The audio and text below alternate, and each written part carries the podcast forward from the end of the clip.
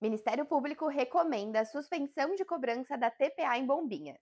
Essa e outras notícias no Minuto Diarinho, com oferecimento Promenac Motos Honda. A recomendação dos promotores é para que as leis que regulamentam as cobranças para veículos de turistas que acessam a cidade sejam revogadas. Segundo o MP, a cobrança não tem amparo legal, uma vez que a Constituição Estadual foi modificada em 2020 e proíbe pedágios municipais.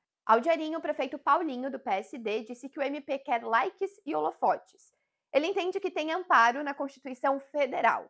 Os promotores ainda advertem que o prefeito Paulinho pode cair em prevaricação se continuar mantendo a cobrança. A Local Frio de Itajaí, um dos mais tradicionais operadores logísticos do Brasil, chega aos 70 anos com nova marca e plano de crescimento. A companhia passa a se chamar Movecta e projeta investimentos de 100 milhões de reais nos próximos três anos.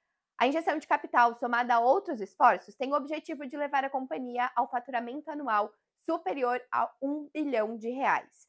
A companhia inaugurou esse ano a operação de um centro de distribuição em Itajaí e ampliou sua unidade em Lages para 34 mil metros quadrados. As chuvas deram uma trégua segunda e terça-feira, mas a previsão aponta para a chegada de uma nova frente fria acompanhada de chuva.